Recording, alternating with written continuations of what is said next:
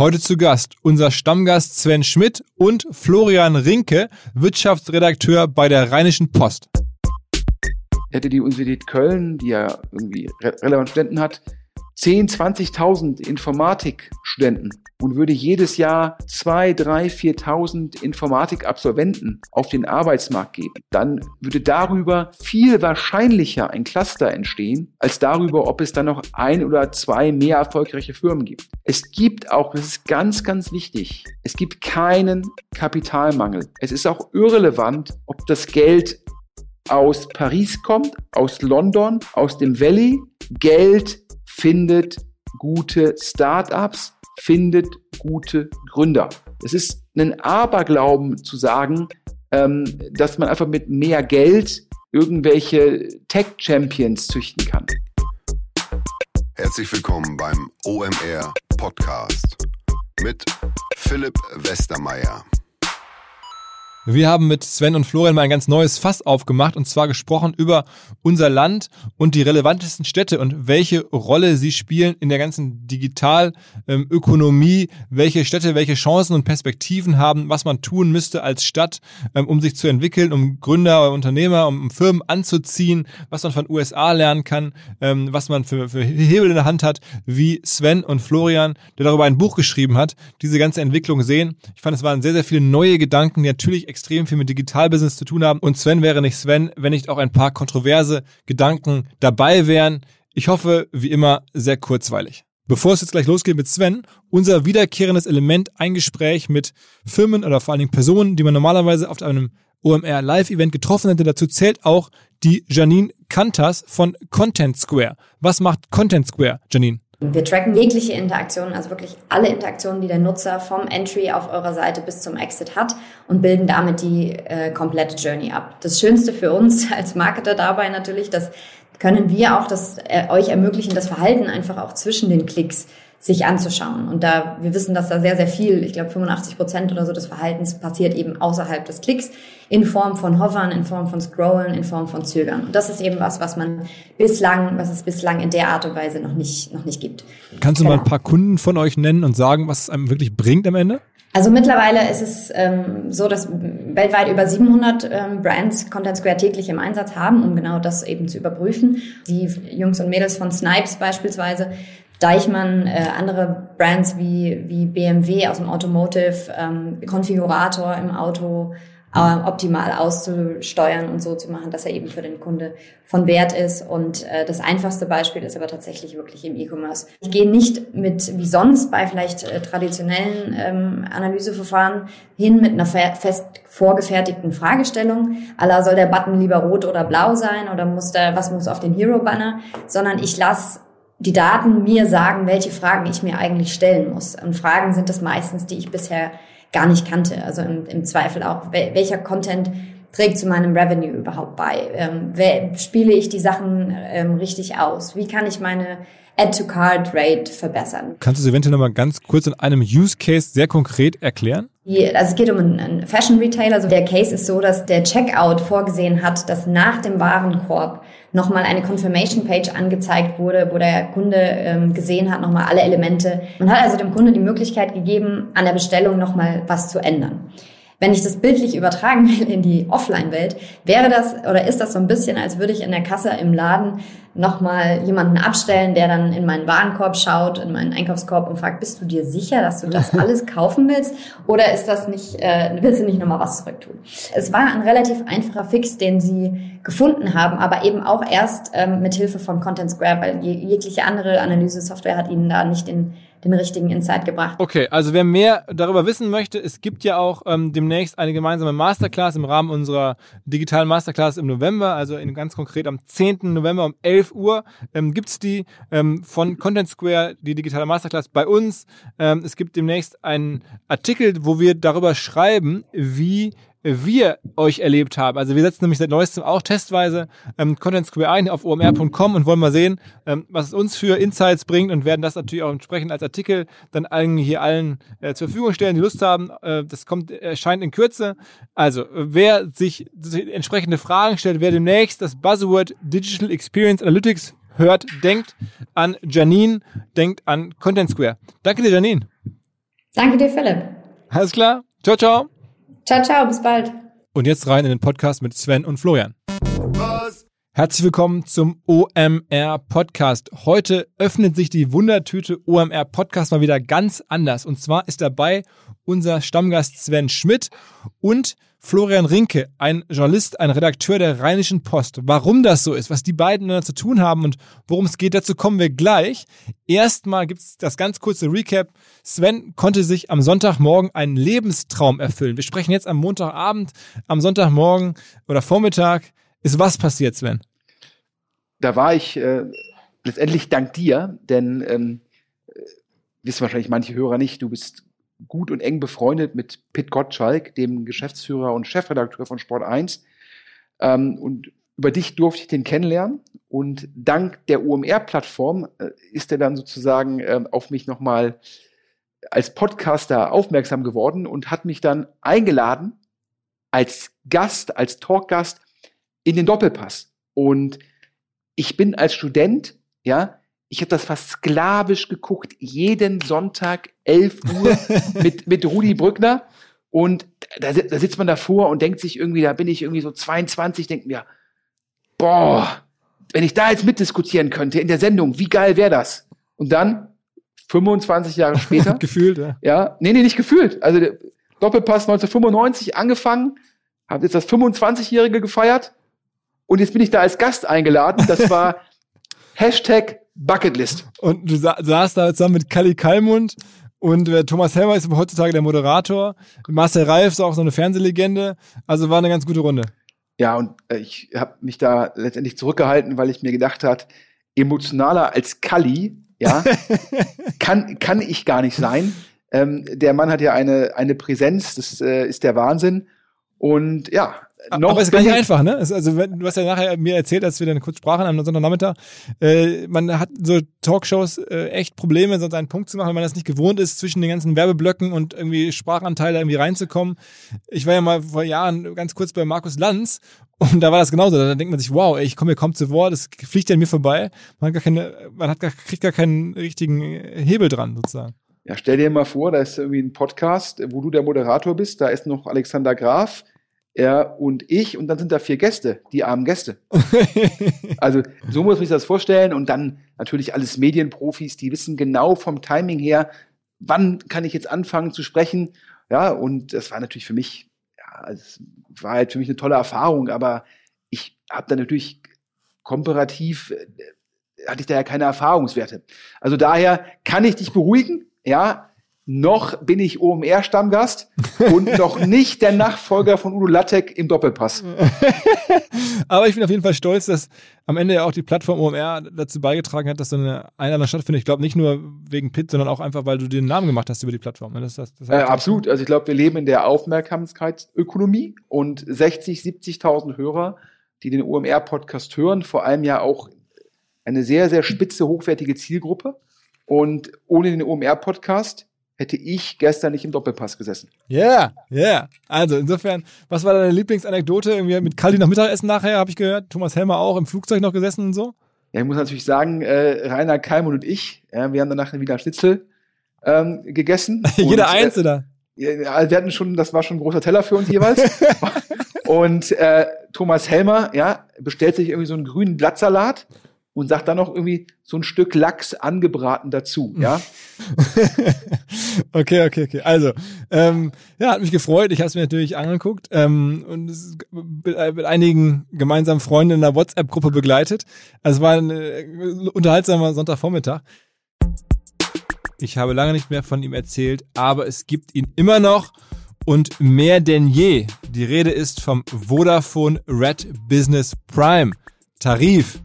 Damit erhält man 15 Gigabyte im Monat, eine Telefonflat, mit der man auch ins europäische Ausland kostenlos telefonieren kann und wenn man möchte auch einen Personal Agent, also einen ganz dezidierten Ansprechpartner für alle Servicefragen, der ganz persönlich für euch da ist. Ich hatte vor kurzem eine Situation, da hatte ich morgens einfach kein Netz mehr und dann herausgefunden, äh, mein Vertrag äh, wurde eine Weile nicht bezahlt aus einem Fehler heraus und war dann ganz froh, dass ich jemand anrufen konnte über einen anderen Anschluss und dann innerhalb von zwei Minuten war dann wieder Netz da und mein Vertrag wurde wieder aktiviert. Also solche Sachen können ja mal passieren. Es hilft dann, einen Agent zu haben. Wie dem auch sei, ein super Tarif für Unternehmer und Selbstständige. Alle Infos vodafone.de slash prime.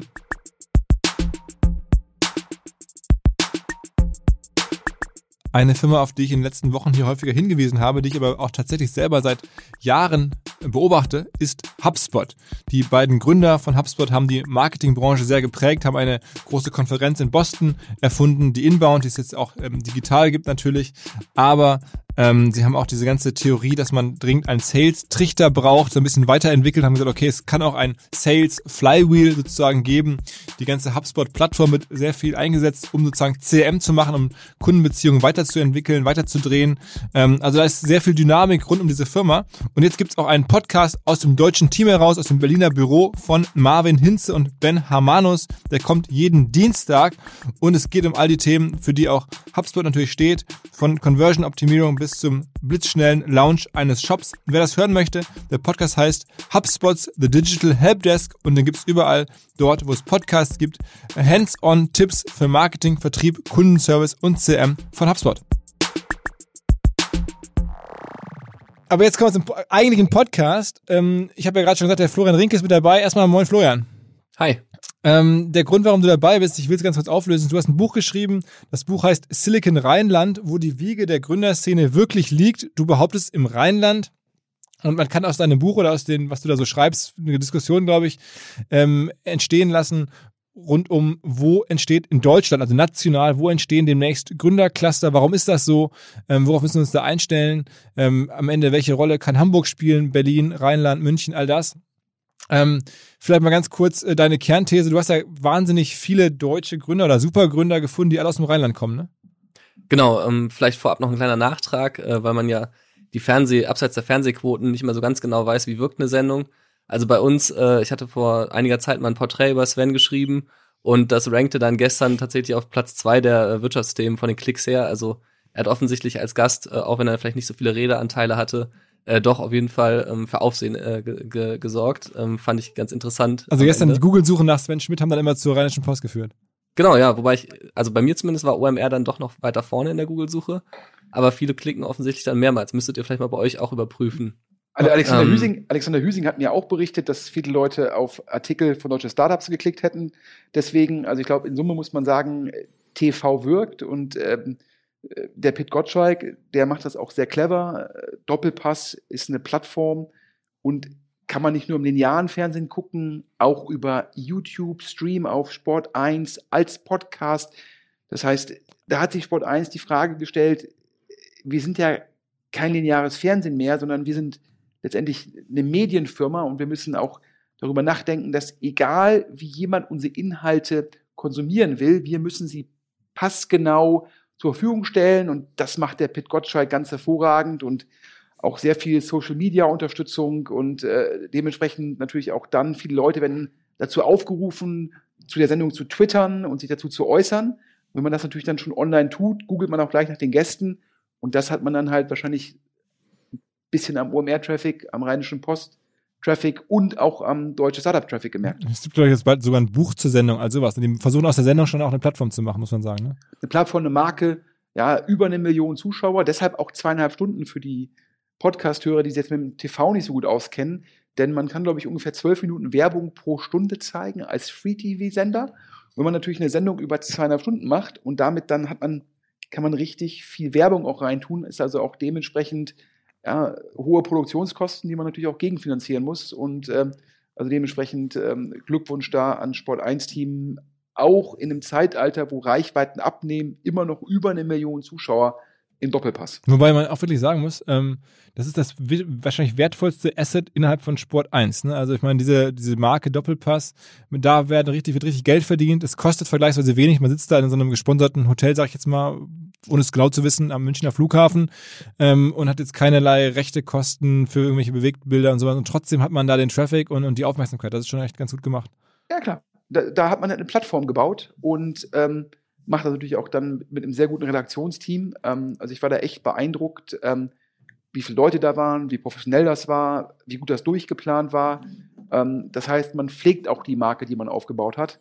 Ähm, aber jetzt zurück Auf jeden Fall vorweg kann ich gleich sagen, ich habe das Buch lesen dürfen äh, von Florian. Sehr unterhaltsam, sehr kurzweilig geschrieben. Auch wenn ich, dazu kommen wir später, mit, mit ein, zwei Thesen nicht der Meinung bin und mich auch über ein, zwei Zitate über meine Person, Florian, etwas ärgere, etwas ärgere. Eigentlich müsste ich jetzt sagen, kauft das Buch noch, solange es diese Zitate ungeschwärzt gibt. okay, okay. Also Genau, sag, sag mal ähm, ganz kurz, Florian, worum geht's denn in dem Buch?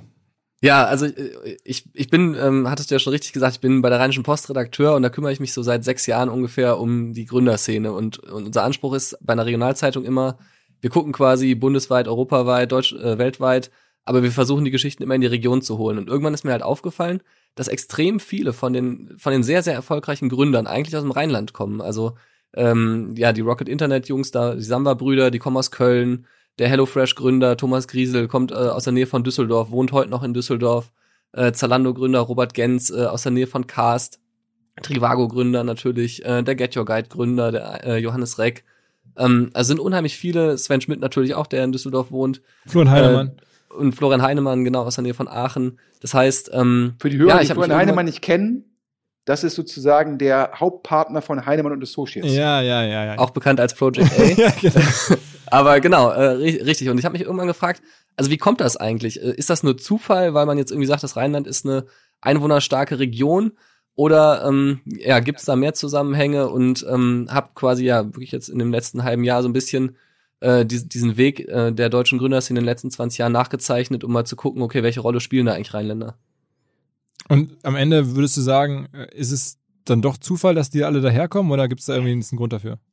Ich glaube schon, wenn man sich jetzt dieses äh, Cluster Berlin anguckt, was ja äh, zum Zentrum äh, neben München der deutschen Gründerszene geworden ist, dass da halt einfach die Sambas natürlich irgendwie so der ähm, der Auslöser waren und dann halt extrem viel aus ihrem eigenen Netzwerk ähm, von damals aus den WHU-Zeiten rekrutiert haben, wo dann halt auch einfach viele Rheinländer ähm, an der WHU, die ja auch im Rheinland liegt, ähm, in der Nähe von Koblenz äh, quasi einfach herkamen. Und ähm, ja, die haben ja dann teilweise auch Leute wie Florian Heinemann eben äh, ganz gezielt rekrutiert. Ne? Ich meine, der hatte mit Just Books äh, eigentlich in Düsseldorf ein Unternehmen ge äh, gegründet und ist dann irgendwann doch nach Berlin gegangen. Okay, ähm, Sven, glaubst du auch, dass das irgendwie diese, diese Art von äh, sozusagen Struktur dahinter ist? Also ich glaube äh, sicherlich, dass die Sambas äh, ausschlaggebend sind, mit ausschlaggebend sind, ähm, dass in Berlin sich dieses Cluster entwickelt hat. Und dass man natürlich dann Leute rekrutiert, die man kennt aus dem Umfeld, ähm, das liegt auch nah. Das ist also dann im Endeffekt ein, ein verstärkender Effekt, der dann erklären mag, dass Rheinländer vielleicht überrepräsentiert sind. Müsste man natürlich nochmal im gewissen Rahmen ähm, empirisch nachprüfen. Ähm, aber ich würde sagen, hat das jetzt mit dem Rheinländer per se zu tun? Ähm, ich glaube, das wäre ein bisschen, ähm, ein bisschen überspitzt, denn ich würde ja jetzt vielleicht, ein, kann man jetzt irgendwie positiv oder negativ sehen, aber ich würde die Sambas jetzt nicht als typische kölsche Jungs beschreiben. Ja, hochintelligent, ja, mega gut ausgebildet, mega unternehmerisch, Häkchen, Häkchen, Häkchen. Aber wenn ich jetzt als Düsseldorfer so sage, was empfinde ich jetzt zum Beispiel als typisch Kölsch, ja, würde ich sagen, so ein Jörg Binnenbrücker von Capnemic, ja, der Netzwerker unter den deutschen VCs, wo jeder sagt, boah, mit dem Jojo, ja, so empathisch, so charismatisch, der, der geht in den Raum rein und der zieht die Leute an wie ein Magnet, der kann Leute verbinden, ja, der ist für mich so der typische Kölsche Jung, ja, auch irgendwie Hardcore-FC-Fan und einfach, äh, einfach ein, ein guter Junge. So. Auch erfolgreich als Investor, ohne Frage. Aber da würde ich sagen, der ist so das, für mich der Also auch Panini mal so Party begeistert und irgendwie sieht man irgendwie noch nachts um drei irgendwie auf einer Pa- Verkleidungsparty so ungefähr. Richtig. Ich glaube, ja, die These äh, von dem Florian zu sagen, dass vieles von den Sambas ausging, Häkchen, dass die dann halt ihr Umfeld rekrutiert haben, Häkchen, dass dann Berlin eine Mischung aus irgendwie attraktive Stadt und dann kamen die Sambas und dann kam es zu den Netzwerkeffekten, Häkchen. Aber ob das jetzt unbedingt was mit der rheinischen Kultur zu tun hat, ja, da würde ich sagen, ähm, ja, da würde ich halt sagen, wie gesagt, neben Jörg Binnenbrücker, ich durfte ja gestern neben Rainer Kalmund setzen, auch eine rheinische Frohnatur. Und auch da ist mir wieder aufgefallen, da ist der Olli Samba schon ein bisschen anders. Ja, ich, da, wahrscheinlich. Ähm, wahrscheinlich auch ab- weniger wahrscheinlich, dass der auf irgendeinem Karnevalswagen draufsteht. Aber okay, du wolltest was sagen, Florian. Ja, genau. Ich glaube, am Ende weiß, also ich glaube, man muss jetzt nicht irgendwie äh, sagen, irgendwie jeder Kölner muss ein Klischee-Kölner oder Klischee-Rheinländer sein, um, um dann sozusagen zu sagen, okay, das hat jetzt äh, irgendwie eine, ähm, das ist jetzt der typische Rheinländer. Ähm, ich glaube, am Ende muss man halt gucken, äh, es ist in Berlin ein Cluster entstanden, wo halt extrem viele Rheinländer eine, eine ziemlich führende Rolle spielen.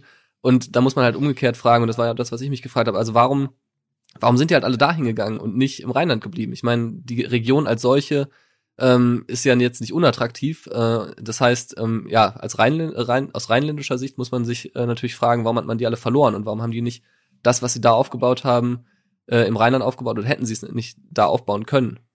Ja, ich glaube, du hast ja, hast ja in dem, in dem Buch eine schöne Geschichte, ähm, wo du, glaube ich, den Jörg Reinbold ähm, äh, zitierst, dass der gesagt hat, die Sambas sind nach Berlin gegangen als Sechser-Team. Äh, damals noch, ich glaube, die drei Sambas, Karel Dörner, ähm, Max Finger und Jörg Reinbold und haben dort Alando gegründet mit der These, wir wollen ja total intensiv arbeiten. Ähm, und äh, dann lenkt uns in Berlin keiner ab, weil da kennen wir keinen. Ja, das ist ja, glaube ich, die Geschichte, die du in dem Buch erzählst. Heutzutage ist es ja schon fast, äh, wenn man erzählt, ich gehe nach Berlin, um nur zu arbeiten. Ja, das ist ja, das ist ja schon, ist ja schon fast äh, sozusagen ein Witz, ja. Ähm, ähm, und ja, aber ich bin ja hier in Düsseldorf, ich bin ja geboren und aufgewachsen, wohne in Düsseldorf und kenne ja auch ähm, die, äh, die Trivago-Gründer aus dem Studium. Ähm, und die haben ja hier in Düsseldorf Trivago unglaublich erfolgreich aufgebaut, bevor es so ein bisschen von Google erdrosselt worden ist.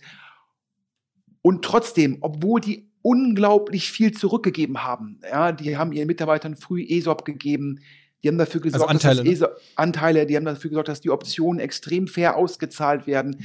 Es sind viele Trivago-Mitarbeiter sehr wohlhabend geworden. Die haben über ihr Monkfish, so heißt sozusagen das, worüber die Trivago-Gründer Angel Investments machen, die haben unglaublich viel an die Community zurückgegeben und trotzdem ist in Düsseldorf sozusagen nichts entstanden. Und das, obwohl ich hier lebe und sage, schöne Stadt, total lebenswert, aber, aber, aber, Leute gehen nach Berlin nicht wegen einer Firma, sondern wegen Berlin. Die Mitarbeiter von Trivago sind nach Düsseldorf gekommen wegen Trivago und nicht wegen Düsseldorf. Was heißt das? Danach sind die wieder dahin gegangen, wo der spannendste Job ist, aber sie sind nicht in Düsseldorf geblieben. Und Äh, dir recht. dementsprechend- Ähm, ich würde nur ein, ich meine, man muss natürlich auch gucken, Trivago ist ja wirklich in jetzt äh, sozusagen auf der Zeitleiste gesehen eines der frühesten erfolgreichen äh, Startups in Deutschland. Also Hm. zu dem Zeitpunkt, als die ihren Exit äh, hingelegt haben und Expedia eingestiegen ist, muss man ja de facto sagen, das war ja in, in Düsseldorf äh, brachliegend alles. Da gab es ja gar nicht die Unternehmen, in die man hätte investieren können. Und klar, ne, was du jetzt gesagt hast zur Naja, äh, aber, Mitarbeiterschaft, aber PayPal-Mafia, PayPal-Mafia. Ja. Elon Musk, Peter Thiel, jetzt wieder mega in der Presse, die ganzen Geschichten dazu, die ganzen Erfolge. Ähm, Lefkin macht jetzt mit Affirm den IPO. Ähm, das ist ja auch nicht aus Trivago heraus entstanden danach. Ja, obwohl das Top-Mitarbeiter hat. Aber ich habe da ja auch ein, zwei Mitarbeiter kennen, kennenlernen dürfen, die sehr, sehr gut sind. Aber die sind nicht mehr in Düsseldorf, die sind jetzt in Berlin.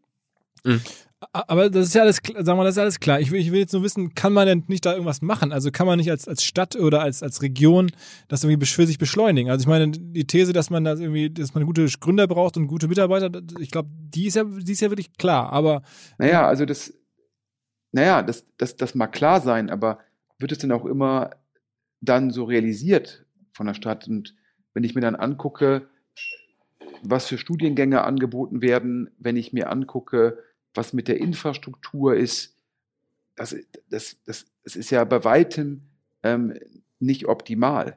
Ich habe ja auch, ähm, ich hatte vor kurzem, war ich eingeladen äh, bei einer Diskussion, also dann per Zoom, im Saarland, die sich auch die Frage gestellt haben, was kann das Saarland tun, ähm, damit es letztendlich sich als ja, ein bisschen Cluster aufbaut.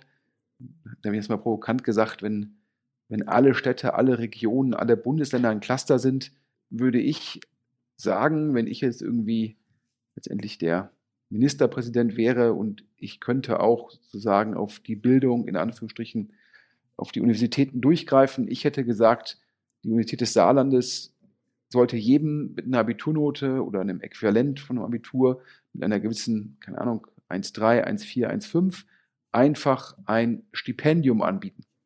Ja, um dann einfach gute Leute an die Uni zu locken, mit meiner These, dass ja, ähm, es ist einfacher sozusagen dann aus, wenn man gute Absolventen, wenn man gute sozusagen Abiturienten oder Leute mit dem Äquivalent hat, aus denen dann Top-Absolventen zu machen, ist einfacher als aus mittelmäßigen Abiturienten mit guten Professoren was zu machen.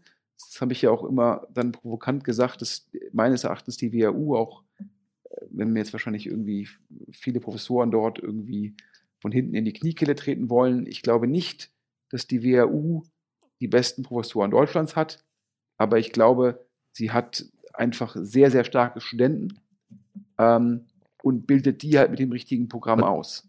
Und ähm, das ist irgendwie Punkt eins, wo ich immer glaube, das machen die Städte nicht richtig. Punkt zwei oder die Länder. Ähm, Punkt zwei, das ganze Thema Infrastruktur, also sprich Konnektivität. Das haben wir jetzt ja teilweise äh, durch Corona gesehen. Ich wohne hier in der Innenstadt von Düsseldorf und äh, wenn ich dann abends um 19.30 Uhr, wenn dann alle während Corona äh, Netflix, Amazon Prime und Co. gucken wollten, dann ist hier in meiner Straße, sind hier die Internetverbindungen in die Knie gegangen. Und jetzt reden wir alle über Working from Home und wie man sozusagen äh, dezentrale Startups aufbauen kann. Dazu gehört das halt auch, die Infrastruktur richtig machen. Und äh, Punkt drei, ein Thema, was ja in Nordrhein-Westfalen immer sehr stark vermarktet wird, ist ja die Thematik zu sagen, letztendlich ein Einzugsgebiet und dann hat man irgendwie fünf, zehn Millionen Menschen innerhalb äh, von einer halben Stunde, zumindest rein theoretisch. Und da habe ich dann gesagt, dann, dann müssen wir halt hingehen und auch mal sagen, dass zum Beispiel ähm, der, der, der komplette öffentliche Nahverkehr und auch, auch die ICEs, die dann halt zwischen Köln und Essen fahren, dass die alle kostenlos sind. Damit wir in der Lage sind, nicht nur darüber zu reden, dass wir eine Region sind, sondern dass wir das auch so ausgestalten, damit Leute sagen, hier, ich spring mal kurz in die ICE und fahre nach fahre von Essen nach Köln und umgekehrt, ähm, damit dann wirklich die Wege schnell und klein werden. Und äh, das waren halt so die Punkte. Und das ist meines Erachtens zum Schluss müssen auch Städte, Regionen, Bundesländer sich als Plattform verstehen. Ja, und es hilft mir nichts, wenn die Basis der Plattform, wenn die nicht solide ist. Es ist halt, wenn, wenn das Stück Kuchen nicht schmeckt, ja, dann hilft auch ein Stückchen Sahne obendrauf nicht. Und die ganzen Programme, über die der Florian spricht, das sind alles, ich sag's mal ein bisschen bösartig, nette Initiativen.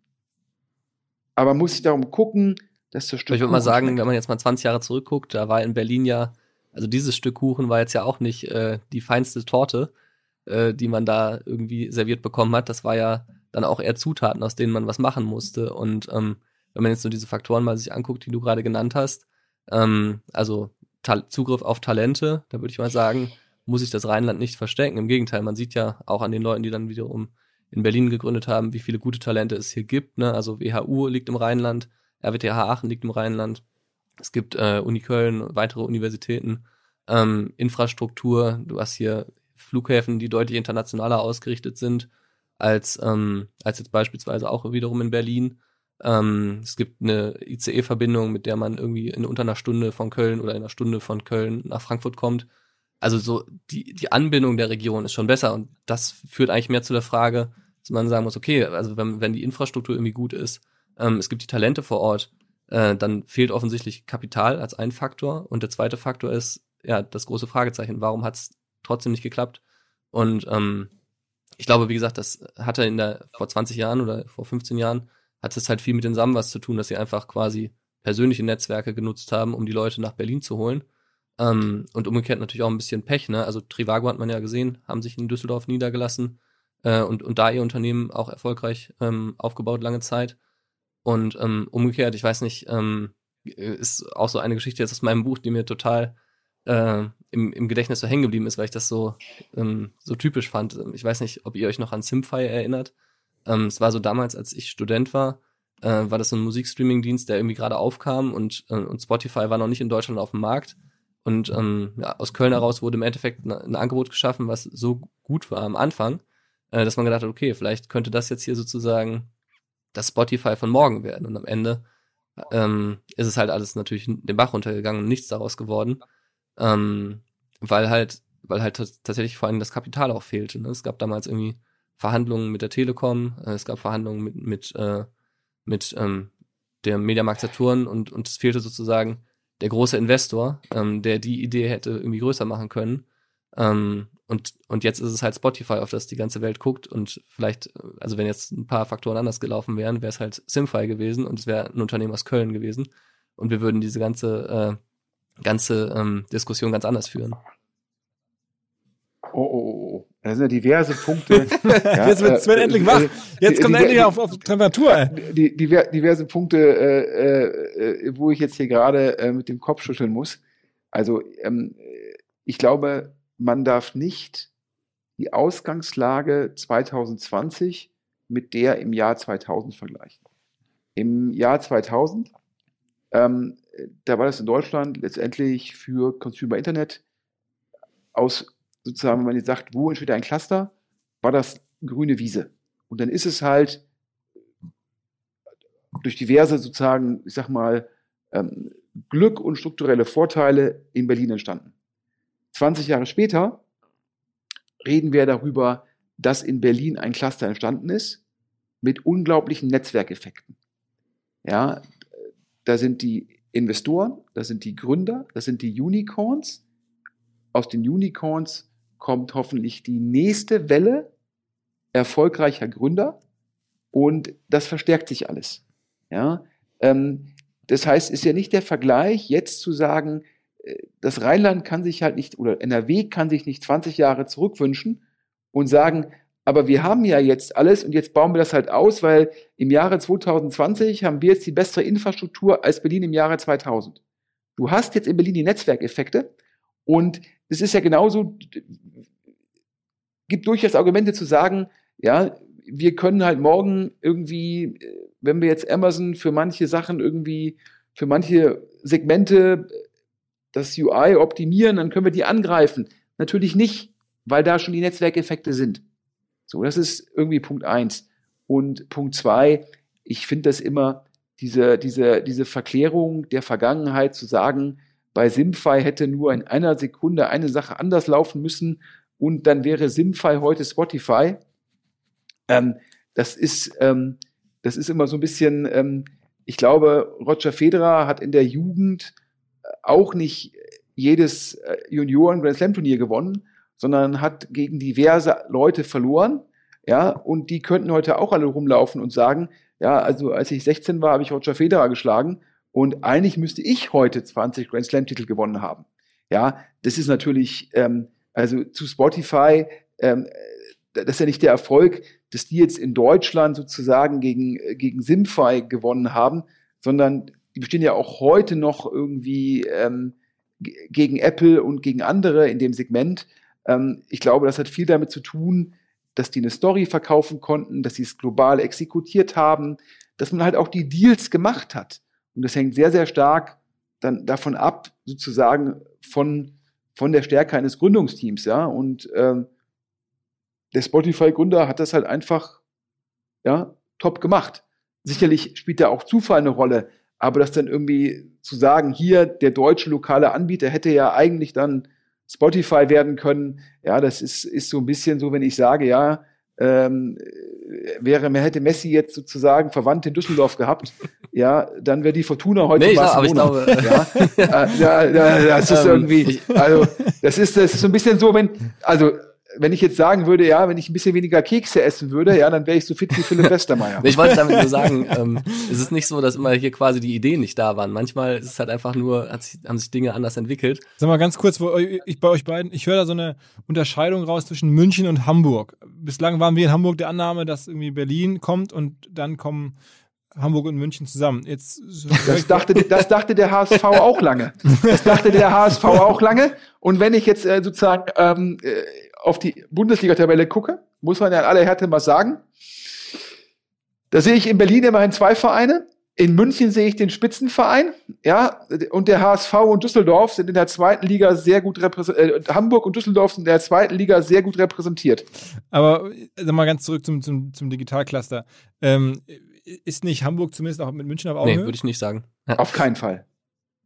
Auf keinen Fall. Das ist, also wer das glaubt, ja, ähm, also das, wenn du dir mal anguckst, ja, allein schon, was da, da hat der Florian in seinem Buch ja auch drüber gesprochen, was da an der TU mhm. München mhm. passiert, ähm, ähm, mit diesem Center äh, Digital Technology Management, CDTM, ist nicht das Kürzel, was ich jetzt immer täglich aussprechen möchte.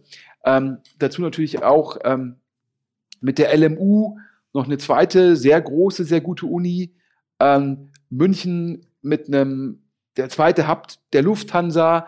Ja, ähm, äh, also München hat ja natürlich auch schon sogar vor der, vor der ersten Welle, also ich sag mal, die neue Marktwelle, war München ja im Enterprise-Segment letztendlich immer schon gut positioniert. Ich glaube, Microsoft, Oracle hatten alle, glaube ich, oder haben den Hauptsitz in München, also für Deutschland.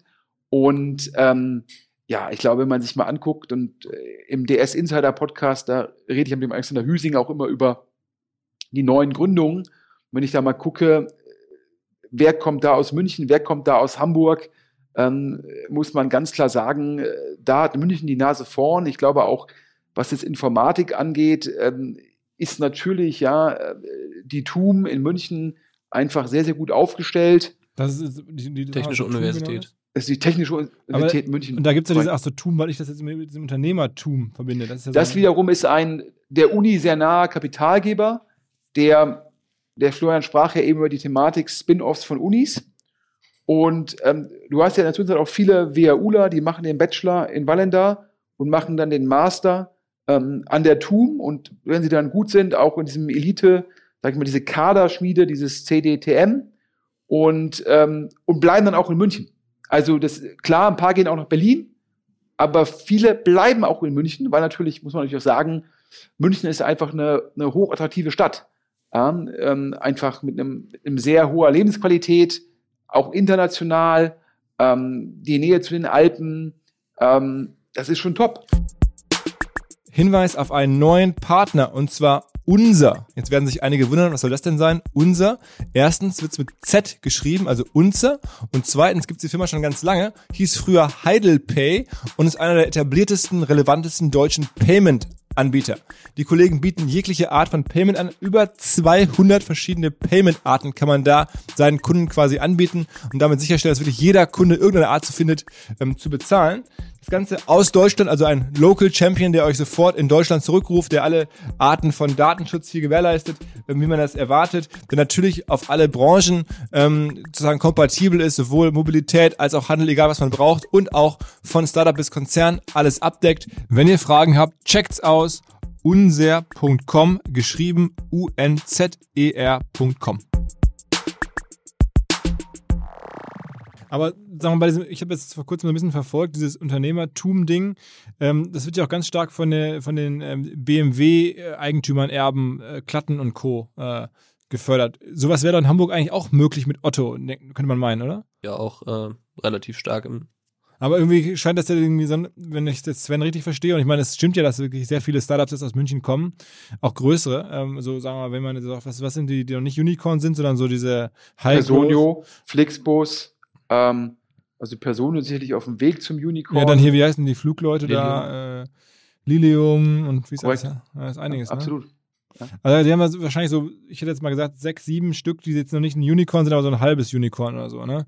Ähm, und Flixbus ist ja schon sogar schon Unicorn und so. Also, äh, die, wie ist es denn passiert? Also, was haben denn die richtig gemacht? Sagst du einfach nur die Universitäten, diese Exzellenzcenter ähm, und eine hohe Lebensqualität? Oder was, was kann Hamburg davon abs sich abschauen? Ich glaube, am Ende braucht es auch die Einzelpersonen, die sich dann jetzt wie so, so eine Susanne Klatten in München ähm, extrem auch für solche Themen dann halt einsetzen. Ne? Und ähm, das äh, gibt es in Hamburg sicherlich auch. Ähm, gibt es quasi Unternehmerfamilien, die da in, im Startup-Bereich investieren Also ähm, nehmen wir jetzt mal Project A, da ist ja durchaus auch Geld von der, von der Otto-Familie mit drin. Ähm, aber man muss halt dann auch eine Universität haben, die man halt in dieser Exzellenz irgendwie aufbauen kann, äh, wie die TU München. Und ich meine, die zählt ja seit Jahren immer wieder zu den, zur, also ist quasi seit Jahren die wichtigste ähm, Gründerhochschule in Deutschland. Und da, die kann man natürlich, sowas kann man nicht innerhalb von zwei, drei Jahren nachbauen, aus meiner Sicht. Also A ist natürlich irgendwie, wir sehen ja jetzt gerade in dem Bereich der Gründung unglaublichen Rückenwind im Bereich Enterprise Software oder halt dann speziell halt SaaS, Software as a Service. Ähm, das wird halt von den Börsen aktuell extrem hoch bewertet. Da kommen halt extrem viele neue Themen. Und da war, wie gesagt, München immer schon, ja, ich sag mal, äh, gefühlt die Nummer eins oder der Nummer ein Standort dafür. Das ist Punkt eins. Ähm, Punkt zwei, ähm, könnte ich jetzt irgendwie ein bisschen plakativ sagen, äh, die Sambas leben ja jetzt auch in München. Ja? Also erst haben sie Berlin für sich entdeckt, dann München. Ähm, also sprich, das zeigt dir natürlich auch, das habe ich jetzt so ein bisschen plakativ gesagt, aber es zeigt dir halt, wie attraktiv der Standort ist, wenn ein Oliver Samba, ein Alexander Samba sagen, wir leben in München. Ja, ich glaube, keiner von beiden hat dort studiert. Ja, dann erstmal wegen Alando ähm, nach Berlin gegangen, Rocket in Berlin gegründet und trotzdem lebt man in München. Ich glaube, das zeigt die Attraktivität der Stadt. Und dann der dritte Punkt ist halt, ähm, ja, also ob's, ich glaube auch jetzt mit oder ohne Unterstützung von Frau Klatten, ähm, die LMU, die TUM, ja, das sind zwei hervorragende Hochschulen und die Technische Universität natürlich auch mit dem Fokus auf die Studiengänge, die relevant sind, ja, und da kommt dann halt alles, alles zusammen. Und ich glaube, Hamburg hatte mal diesen Fokus auf auf die Games-Industrie. Ist natürlich vom adressierbaren Markt dann halt schon kleiner als Enterprise-Software. Und die Universität Hamburg, äh, sicherlich auch eine gute Uni, aber ist dann nur eine. Und äh, hat auch in der Summe dann nicht den Ruf, ja, zu komparativ zur TUM und zur LMU. Ja, und Hamburg natürlich auch, äh, Philipp, ich glaube, du bist ja mehr als sozusagen überzeugter Wahlhamburger. Natürlich auch auch eine tolle Stadt, aber die dann äh, vielleicht teilweise auch noch irgendwie von anderen Industrien halt äh, geprägt ist ähm, und, und dementsprechend dann nicht ganz diese Attraktivität vielleicht für die Tech-Szene aufweist. Und wenn dann die drei Faktoren zusammenkommen und dann halt Netzwerkeffekte entstehen, da hast du halt ganz vorne Berlin, dann hast du halt München und dahinter kommt meines Erachtens ganz weit nichts. Und es ist aber auch jetzt nicht so verwunderlich, ja. Jetzt gucken wir mal nach Nordamerika. Und da haben wir sicherlich irgendwie San Francisco und LA. Und dann haben wir irgendwie noch New York und dann wahrscheinlich Boston, um mal die drei großen Cluster zu nennen. Boston mit einem starken Fokus auf Biotech, sicherlich auch getrieben durch Harvard und ähm, das MIT. Aber äh, Pittsburgh, Cleveland, ja, ähm, noch nicht mal Houston und Dallas, ja. Vielleicht ist Austin aufgrund der Attraktivität und der großen Uni ist da vielleicht so ein kleineres Cluster, ja, aber zum Schluss reden wir in einem Land, was ungefähr von der Einwohnerzahl viereinhalb Mal so groß ist wie Deutschland, wahrscheinlich im Bereich adressierbarer Tech-Markt, wahrscheinlich neun bis zehnmal so groß. Da reden wir wahrscheinlich über vier, fünf relevante Cluster. Wenn wir Austin dazu zählen und vielleicht noch Seattle, ähm, lass es aber fünf, sechs Cluster sein. Ja, und da muss man sich fragen, wo ist dann auch komparativ der Grund, warum es in Deutschland im Endeffekt mehr als zwei Cluster geben sollte? Dann muss man auch in Deutschland fragen, hat man die lokale Brille auf oder die nationale Brille auf? Und ähm, ich äh, habe ja schon mal gesagt, ja, ähm, mein Traum wäre es, dass mir ein Premier League-Verein gehört. Das war so ein bisschen geschummelt. Äh, mein Traum ist natürlich, dass mir ein Premier League-Verein gehört und ich Bundeskanzler bin. äh, und wenn ich jetzt Bundeskanzler wäre und sozusagen die nationalen Interesse im, in, hätte, ist ja die Frage, ist es mir lieber, zwei bärenstarke Cluster zu haben in Berlin und München oder acht bis neun halbstarke Cluster? Und mein Argument wäre, als Deutschland ist es besser zu sagen, wir haben in Berlin und München zwei bärenstarke Cluster. Und ähm, deshalb störe ich mich halt immer so ein bisschen zu sagen, jetzt, wir machen jetzt, jeder versucht jetzt hier irgendwie so ein Cluster zu bauen. Ähm, und da kommen wir wieder zurück, sozusagen, wo wir eingangs gesprochen haben. Ich glaube halt immer, äh, gerade wenn man gegen bestehende Netzwerke antritt, ja, muss man halt sagen, ähm, dann muss man zum einen langfristig denken, weil dann wird man kurzfristig das eh nicht ändern können.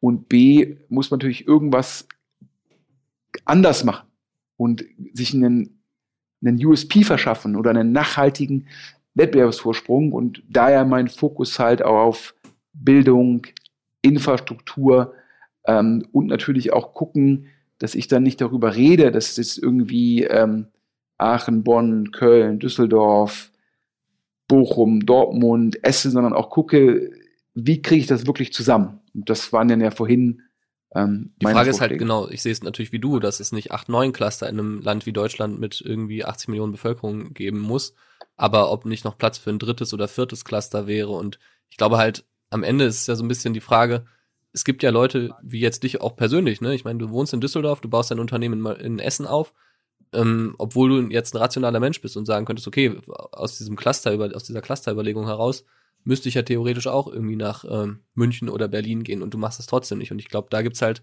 ganz viele, die eigentlich sagen, wir schätzen hier Dinge in der Region äh, und wollen trotzdem gründen. Und ich meine, es gibt ja genug Beispiele inzwischen. Äh, auch einige waren ja hier schon äh, bei dir, Philipp, im Podcast. Also der André Christ von Lina X oder so, ähm, die halt auch hier in der Region dann oder bei uns quasi im Rheinland dann äh, gegründet haben und auch erfolgreich gegründet haben.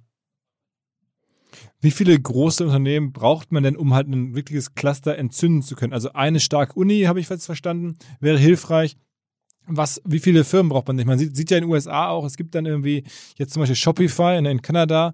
Ähm, da passiert es trotzdem drumherum, zumindest bislang für mich wahrnehmbar nichts. Man sieht irgendwie jetzt in Deutschland, wir haben jetzt viel über die Sambas gesprochen, das ist sagen wir, einer der erfolgreichsten deutschen ja, sagen wir, Tech- oder Selfmade-Unternehmer der letzten Jahre ist ja der Kollege Dommermuth der lebt da in Montabaur, da ist jetzt ja auch außer seinem Ding halt auch gar nichts. Und es ist ja üblich, dass in Deutschland ganz viele Familienunternehmen irgendwo auf dem Land existieren und da sozusagen eine Stadt quasi komplett dominieren, aber nichts anderes entsteht. Also wie viele braucht man, glaubt ihr, dass glaub, ein Cluster Sven hat? hat ja vorhin schon einen guten Punkt angesprochen. Ne? Ich meine, mit Trivago gab es in, in Düsseldorf oder gibt es immer noch ein Unternehmen, was sehr viele Tech-Talente angezogen hat, aber trotzdem keinen nennenswerten Effekt jetzt äh, in der Breite in der Stadt entfaltet hat. Das heißt, ich glaube, die Zahl ist immer nicht ganz so entscheidend, sondern es kommt auch ein bisschen noch mehr darauf an, ähm, wie viele, äh, also in welchem Stadion, beisp Stadion beispielsweise erfolgt so ein Exit, wie viele Mitarbeiter werden von einem Unternehmen vielleicht auch dann über so einen Exit irgendwie zu Millionären, können dann wiederum ihr Geld investieren, machen das auch in der Region.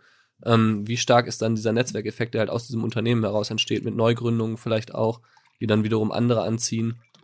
Ähm, und, und das ist, glaube ich, sowas, ähm, also diese Exits, die gibt's im Rheinland mhm. bislang relativ wenige. Ähm, jetzt ähm, die, die Toni-Gründer hattest du ja auch schon bei dir im Podcast. Ähm, die sind jetzt ja ein, ein Beispiel, wo man sagt, okay, die haben innerhalb kürzester Zeit ein erfolgreiches Unternehmen aufgebaut. Die investieren jetzt auch teilweise wieder okay. in Startups oder zumindest ein, eins kenne ich, wo sie es gemacht haben in der Region. Davon brauchst du halt viel mehr am Ende. Ist, und da ist es egal, ob es eine Region ist wie jetzt äh, das Rheinland, äh, das Ruhrgebiet oder Hamburg. Aber es gäbe schon, es gibt ja sogar mehr. Ich glaube, allein wenn ich jetzt meinen Podcast hier durchgehe, da gibt es die Toni-Gründer, da gibt es die, die Font-Off-Gründer, also von den Ergo-Bags, den Rucksäcken, die ja auch in der ähnlichen Liga erfolgreich sind. Ähm, äh, eigentlich müsste man meinen, gibt es doch in Köln schon genug und trotzdem entsteht da kein Cluster. Ist ja erstaunlich, ne? Ja, ich glaube einfach, äh, ich muss auch sagen, das Trivago gab es ja einen Exit und äh, die Mitarbeiter haben den ähm, ESOP nach meinem Verständnis sogar noch von Expedia auf einer sehr hohen Bewertung ausgezahlt bekommen. Das heißt, ich glaube, die Trivago-Gründer, habe ich ja gesagt, ähm, haben nicht nur über Monkfish, sondern auch direkt sehr viel zurückgegeben. Und, und trotzdem ist da nichts entstanden. Ich glaube, das ist ja einer meiner Hauptkritikpunkte an der universitären Ausbildung oder zumindest an dem Fokus der Universitäten. Ähm, die wenigsten Germanisten sozusagen ähm, werden die Softwareunternehmen von morgen gründen. Sicherlich braucht es auch herausragende Germanisten, ohne Frage, aber zum Schluss brauchen wir mehr Informatiker. Wir brauchen zum Schluss auch mehr Ingenieure und müssen halt im Endeffekt ohne unsere universitäre Bildung, die wir ja als Staat sozusagen ähm, sehr, sehr sinnvoll, ähm, weil es einfach sehr gute positive externe Effekte hat, kostenlos zur Verfügung stellen, müssen wir halt ausrichten, dass die Studiengänge, die dort studiert werden, halt äh, für die Volkswirtschaft am positivsten sind. Und das wird in der Zukunft halt zum Großteil Informatik sein. Ähm, denn ich glaube, man kann über vieles kontrovers diskutieren, aber diese Aussage, Software will eat the world, da ist unglaublich viel Wahrheit dran. Das treibt ja auch gerade den Enterprise Software Boom und die hohen Bewertungen, die hohen Multiples, die man insbesondere in der Nasdaq sieht. Und das heißt halt für mich, ja, ob man als Ministerpräsident, als Bundeskanzler, wie auch immer, wir müssen ran. Ja, ich glaube, wir haben den wichtigen Schritt getan mit, mit dieser, glaube ich, PISA-Reform, Bachelor und, und Master, ich glaube, oder war es Bologna? Ich weiß es gar nicht mehr so genau, aber ich glaube, jetzt müssen wir halt gucken, was ist der Fokus. Ich habe irgendwie im Rahmen der Corona-Krise gelesen gehabt, ich hoffe, das war jetzt keine Fake News, dass es in Deutschland mehr Profes sozusagen Professorenstellen gibt für Gender Studies als für Virologen. Und da ist es natürlich irgendwie, das, das, das kann nicht sein.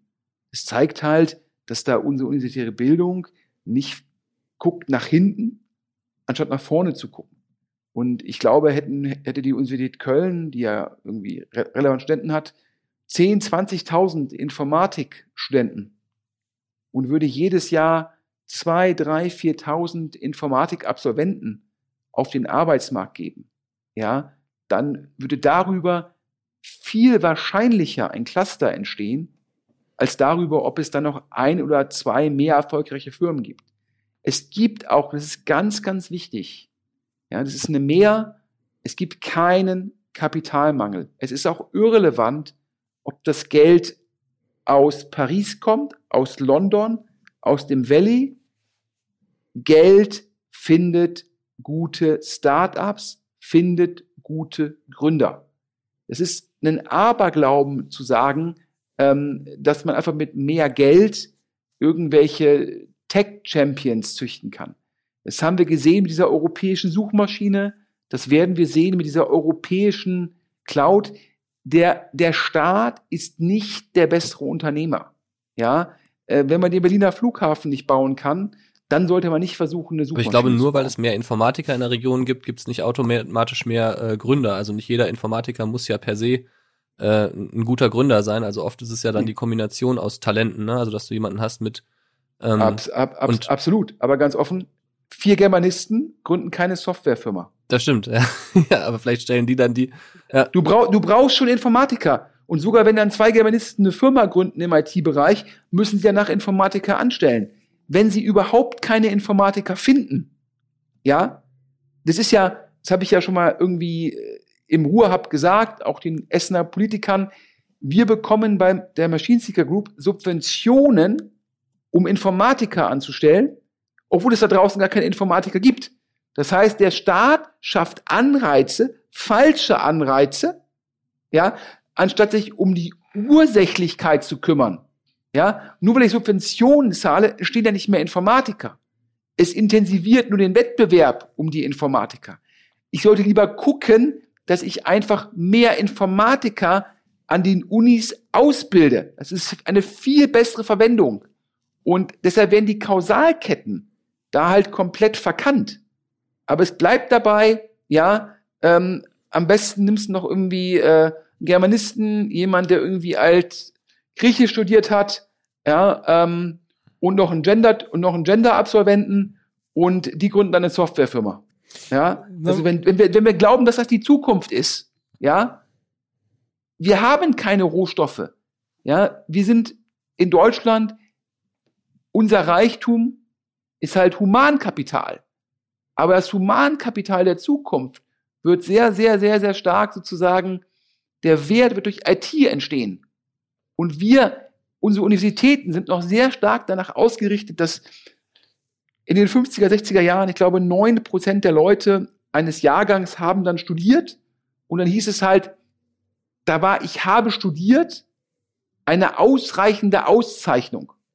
Ich glaube, jetzt studieren 60, 65 Prozent, also super Trend. Aber die studieren leider zum Großteil das Falsche. Mhm. Ja, ganz kurz zum Abschluss noch. Das Thema ist ja wirklich tief und da kann man lange drüber reden. Und wir werden es sicherlich auch in den nächsten, nächsten Monaten und Jahren verfolgen und ich hoffe, dass auch in Hamburg das Thema jetzt vielleicht durch diesen Podcast zumindest ein kleines bisschen noch dringender betrachtet wird. Ähm, glaubt ihr denn, dass sich durch die ganzen Corona-Entwicklungen an der Sache was ändert? Florian, du hast die These aufgestellt, dass zum Beispiel in Berlin, wo ja gerade Corona besonders stark ist, jetzt irgendwelche Deals komplett digital eingefädelt werden. Man braucht dieses Beisammensein quasi in einer Stadt gar nicht mehr. Man kann das alles digital abwickeln, man kann da irgendwie Investoren finden, Business Angels finden, entwickeln, kann man im Zweifel auch alles irgendwie von zu Hause aus.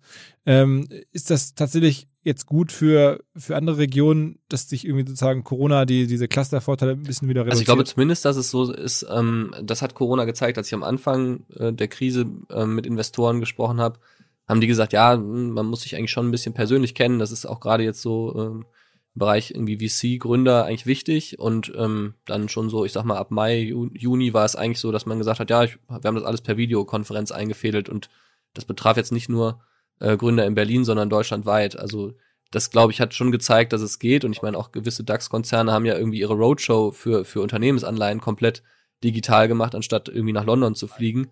Und ähm, das ist aus meiner Sicht auf jeden Fall eine Chance, weil man schon sagen muss, natürlich die großen VCs, die sitzen alle in Berlin. Man hat dann irgendwie da äh, diese, diese kleine Fläche, wo ganz viel enger Austausch stattfindet. Aber ähm, wenn man jetzt nicht mehr extra ins Ruhrgebiet oder ins Rheinland kommen muss oder nach Hamburg auch, ähm, sondern das alles per Videokonferenz machen kann, äh, ist es aus meiner Sicht zumindest etwas, was ähm, die Investorensuche für manchen Gründer äh, aus den Regionen, die jetzt nicht München oder Berlin heißen, erleichtern kann. Sven? Also, ja, ich würde sagen, natürlich ähm, äh, hilft es, hilft es sozusagen, in Anführungsstrichen, hilft Corona den Gründern, äh, die halt jetzt nicht in Berlin sind, weil natürlich die Relevanz von physischen Meetings hat abgenommen. Die Bereitschaft von Investoren sozusagen über die Distanz ähm, zu investieren, die hat, die hat zugenommen. Ähm, generell heißt es auch, dass generell Working from Home oder Remote-Arbeiten äh, Standard wird. Das heißt, wenn man jetzt irgendwie ein Talent braucht, was man halt dann vor Ort nicht findet, kann man den dann halt irgendwie dann remote dazu tun. Ähm, das heißt, natürlich ist die, hat die Relevanz von Clustern durch Corona abgenommen. Ähm, jetzt muss man mal abwarten, wie sich das im Endeffekt, wie das ausgeht, ähm, wenn dann hoffentlich wir irgendwann in eine Nach-Corona-Ära kommen. Ähm, aber ich glaube, auch da ist dann, haben die Cluster ein Stück von ihrem Vorteil ähm, abgegeben. Aber ich glaube, es wird dann auch dann, wenn das dann wieder möglich ist, haben natürlich ähm, persönliches Kennenlernen, hat halt schon Vorteile. Das heißt, ich glaube, sag mal so, aktuell ist es irrelevanter geworden. Es bleibt auch irrelevanter komparativ zu der Vor-Corona-Phase. Ähm, aber es wird immer einen Vorteil. Da, da habe ich mal, und unabhängig äh, da habe ich mal eine Frage an, an dich, Philipp. Ich meine, ich bin ja Journalist, deswegen bin ich jetzt auch neugierig. Ähm, und zwar ist die große Diskussion, die wir auch hier im Rheinland äh, geführt haben oder die, die ich auch mit vielen geführt habe, ist, es gibt irgendwie München das Oktoberfest, die Bits and Pretzels. Es gibt irgendwie euer OMR-Festival in Hamburg. Ähm, warum gibt es oder könnte es eine große, große äh, Digitalkonferenz, Gründer, Startup-Konferenz im Rheinland rund um den Karneval geben oder ist es am Ende ein zu lokales Ereignis, als dass das äh, eine Breitenwirkung hätte. Wie siehst du das als Veranstalter? Boah, große Frage. Ich glaube, am Ende gibt es wahrscheinlich nur Platz für, sagen wir mal, von internationaler Wahrnehmung ein oder zwei Events in Deutschland. Das ist so ein bisschen so angelehnt an die Anzahl oder an die Logik, die Sven gerade gebracht hat zu den Städten. Also da gibt es in den USA gibt es irgendwie neun oder acht und neun Cluster. Das passt auch bei der Größe des adressierbaren Marktes. In Deutschland wären das dann äh, bei den Städten Hamburg und München und bei den Events wären es dann halt auch zwei. Und davon ist dann hoffentlich eine OMR in, in Hamburg und dann gibt es noch eine weitere. Und dann auf drei oder vier zu gehen, ist einfach nicht sehr viel adressierbarer Markt einfach mehr da, glaube ich. Ähm, und dann ist immer die Frage, wie liegt das halt im Jahr? Was liegt denn noch so? Ähm, ich habe die Erfahrung gemacht, ganz persönlich, dass irgendwie Anfang des Jahres keine gute Eventzeit ist. Ähm, A, gibt es da sozusagen in dem Bereich jetzt schon auf kleinerem Level den DLD in München. Ähm, das ist ja meistens Anfang des Jahres, ist aber sehr, sehr klein. aber dann ähm, gibt es halt irgendwie immer das Problem, du musst ein Event ja auch ein bisschen im Vorfeld bewerben. Äh, das fällt immer schwierig an so Jahresumbrüchen, weil dann ist erstmal, denken alle bis zum Jahresende. Ähm, und dann müsst, das heißt, du kannst eigentlich ein ersten Event im, im, zu Karneval, also im Februar oder so, eigentlich richtig erst anfangen zu bewerben, wenn alle aus dem Weihnachtsurlaub wiederkommen, also Mitte Januar, dann hast du aber nur vier Wochen Vorlauf, um ein Event zu bewerben. Das ist dann auch noch ein zusätzliches Problem, weil mit diesem kurzen Runway zum Event hin äh, sagen dir immer alle, oh, hätte ich gerne gemacht, aber ist ja schon vier Wochen, geht gar nicht. Ähm, deswegen ist das irgendwie eine schlechte Phase. Die anderen Jahreszeiten sind eigentlich belegt. Das Frühjahr halt durch OMR, der Herbst, da gibt es so viele Events. Ähm, es gibt dann auch europäischen Wettbewerb, Web Summit und sonst was alles.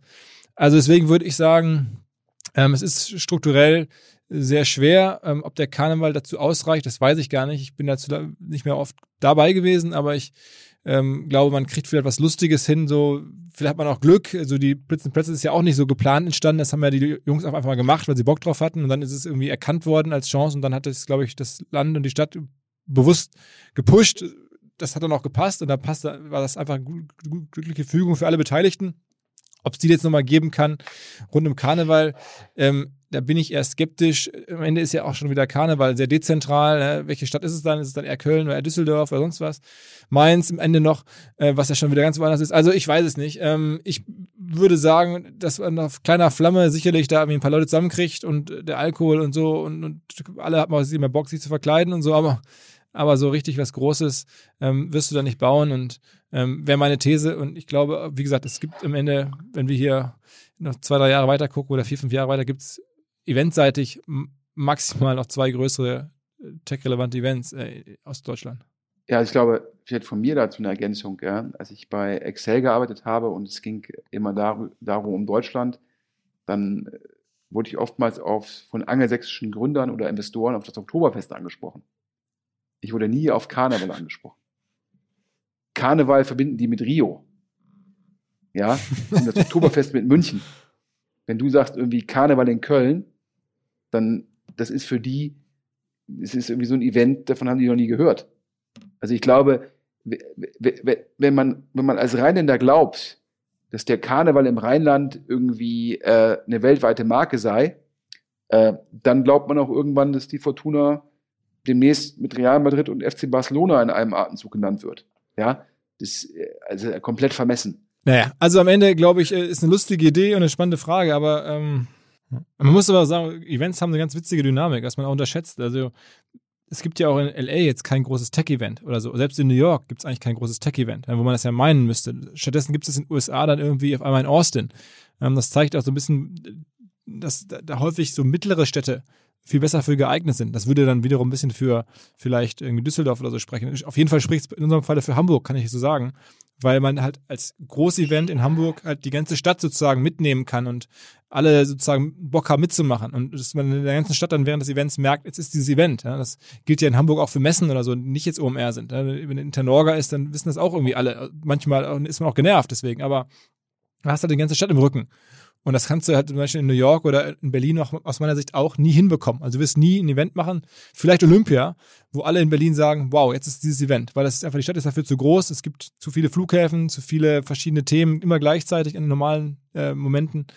Und das spricht eigentlich dafür, dass man gerade, sagen wir mal, Events, wir reden jetzt ja von 60, 70.000 Leuten, ähm, immer noch besser in so Mittelstädten machen kann. Also die Stadt muss groß genug sein, so ein Event überhaupt organisieren zu können. Ja, kann Hamburg, kann Austin, aber ähm, oder kann Lissabon, aber sie darf nicht zu groß sein, dass das Ding da vollkommen egal ist. Ne? Also das ist halt in Berlin oder in LA oder in, in New York, der, auch London auch der Fall. Deswegen gibt's da nichts. Deswegen ist wahrscheinlich auch sicherlich ein bisschen Zufall, aber auch nicht ganz Zufall, dass dann ein Web Summit irgendwie in Dublin losgegangen ist und dann nach Lissabon gegangen ist. Ne? Also dazu muss man auch sagen, du hast ja auch nochmal den der Event-Charakter, wenn wir zumindest in einer vor Corona oder nach Corona-Ära sprechen, kommt natürlich auch zustande, wenn man sagt, ich steige in den Flieger, ich fliege irgendwo hin, auch wenn das jetzt, wie gesagt, mit der Nachhaltigkeit vielleicht ein Thema ist. Ähm, und dann bin ich nicht im Office und das führt dazu, dass ich auch vielleicht offener bin, da mich zu netzwerken und neue Dinge auf mich einwirken zu lassen. Wenn ich jetzt in Berlin eine Konferenz habe, dann gehe ich potenziell, bin ich morgens im Office fahre da drei Stunden hin, um meinen Speaker-Spot zu machen und vielleicht mit drei Leuten zu reden und fahre dann wieder ins Office. Das heißt, ähm, diese Thematik, ich reise irgendwo hin und nimm mir die Zeit für ein Event und gehe komplett in dem Event auf, ist ja sowohl für das Event wie für den Teilnehmer hilfreich. Aber gut, da wird es wahrscheinlich irgendwie ohnehin viele Veränderungen im Markt geben. Ähm, und ich arbeite daran, dass das sich für uns einigermaßen positiv darstellt. Warten wir es mal ab. Ähm, jedenfalls sind wir jetzt schon hier sehr lange unterwegs. Äh, vielen Dank fürs Gespräch. Ich glaube, Florian, man kann dein Buch jetzt bestellen. Es gibt da auch ein, zwei ganz äh, kuriose Geschichten über Sven oder Aussagen über Sven. Ähm, eine ist ja schon gefallen. Der Rolf Schrömminges hat sich zu ihm geäußert. Ähm, es gibt aber auch natürlich viel zu lesen über andere Protagonisten unserer digitalen Szene. Hast ja erzählt, viele kommen aus dem Rheinland. Ähm, Männer, vielen, vielen Dank fürs Gespräch. Und ähm, ja, Sven, wir hören uns auf jeden Fall wieder. Florian, ich bin gespannt, ähm, wann du demnächst wieder hier in der Digitalszene auftauchst mit dem nächsten Buch oder als Gast oder sonst was. Vielen, Dank für deine ja, Zeit. Dann mit der Karnevals äh, großen Konferenz oder so. Dann genau, genau, genau. Oh ja, also ja. Äh, Karnevalskon bei Florian Rinke. Ja, das, äh, das wäre doch was. Also ich, ich würde mich ja freuen, aber ähm, alles klar. Ja, vielen Dank. Alles klar. Ciao, ciao. Vielen Dank. Tschüss. Kurz vor Schluss noch der Hinweis auf ein Seminar unserer Freunde an der Hamburg Media School. Dort heißt es am 29. und 30. Oktober nämlich digitale Produktentwicklung lernen. Und zwar sehr, sehr interaktiv. Darauf ähm, legen die Kollegen Wert. Ähm, die Dozenten wollen wirklich die Teilnehmer zum Mitmachen bringen und wirklich konkret erklären, wie baut man jetzt eine App auf, wie baut man eine Webseite auf, mit der man entsprechend Geld verdienen kann, wie testet man all das, was man da macht, was gibt es für Software-Tools zum Testing zum Beispiel in der digitalen Welt. All das lernt man bei digitaler Produktentwicklung am 29. und 30. Oktober mit äh, diesem Code hier zum Podcast passend OMR ähm, bekommt man 10% Rabatt. Alle Infos hamburgmediaschool.com slash Weiterbildung. Dieser Podcast wird produziert von Podstars bei OMR.